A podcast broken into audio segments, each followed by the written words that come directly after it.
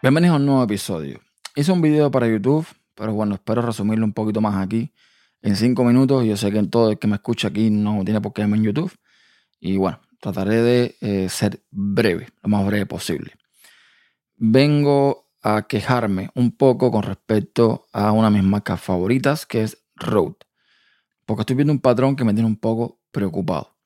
Los que tuvimos la Rodecaster Pro original, mm, sabemos que llegó un momento en que aún cuando la Rodecaster Pro, en mi opinión, podía eh, recibir muchas más actualizaciones, era mucho más mejorable de lo que ya era, o de lo que ya es, pues Rode la dejó de lado. Y empezaron a pasar los, los días, las semanas, los meses.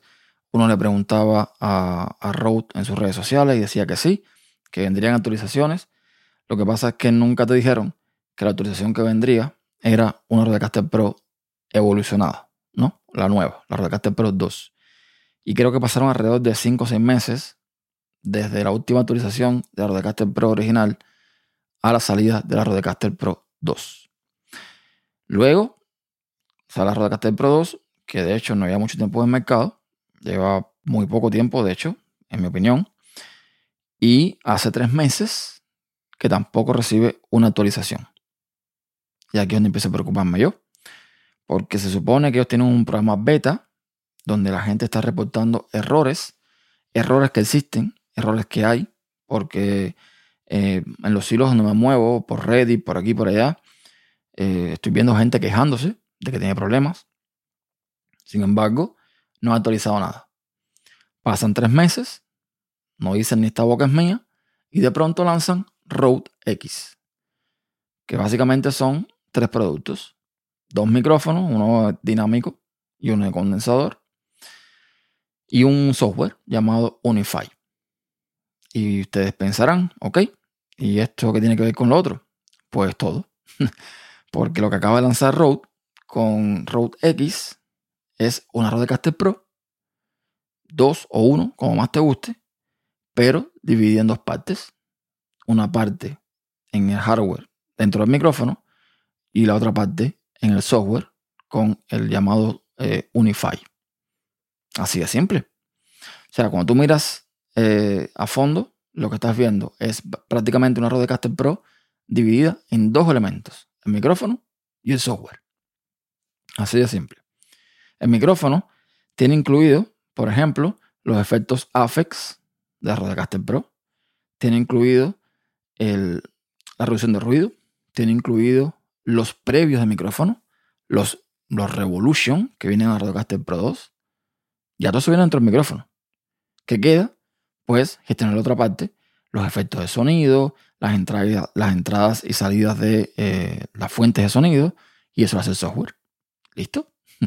ya tiene la Rodecaster Pro dividida en dos cosas y por mucho menos dinero. Porque, por ejemplo, el, el micrófono dinámico, el XDM100, cuesta 250 dólares. Así de simple. Entonces, me preocupa, me preocupa como usuario que soy de la marca, como usuario que soy de la Rodecaster Pro, que, eh, no sé, que ellos sientan que este es el camino a seguir con este Unify, con esta, con esta propuesta que están haciendo y dejen tirado un poco a los que nos gastamos 700 pavos o más, porque en Europa es mucho más, con un producto inacabado. Me preocupa eso realmente. Me preocupa mucho. Porque hay un antecedente. O sea, lo vimos con Rodecaster Pro 1, la abandonaron, sale la 2, esta medio que la abandonan y sale esto. Rode X o Rode X, como quieran llamarle. Claro que Rode X tiene un problemita. Y el problemita es que solamente está disponible para Windows. Porque es un producto supuestamente, o un conjunto de productos eh, supuestamente enfocado en streaming y juegos. Y evidentemente ni MacOS ni Linux se caracterizan por usarse en streaming y juegos. Entonces, eh, ya por ahí tienen un punto flaco, pero no significa que eso en un futuro cambie, porque es básicamente adaptar el software a eh, MacOS y a Linux. Así de simple. Porque el micrófono es USB y un micrófono USB normalmente funciona en Windows, en Linux y en MacOS. No sé. Eh, yo lo voy a dejar por aquí.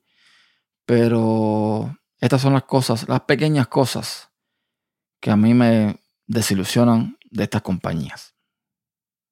Porque al final te sientes como que usado, ¿no? Eh, porque al final sí, mm, ok, me, me vendiste un producto, pagué por él, tiene problemas, porque todavía tiene problemas el producto, no me lo arreglas y me sigues lanzando otras cosas que claramente vienen a sustituir perfectamente el producto que me vendiste por mucho más dinero.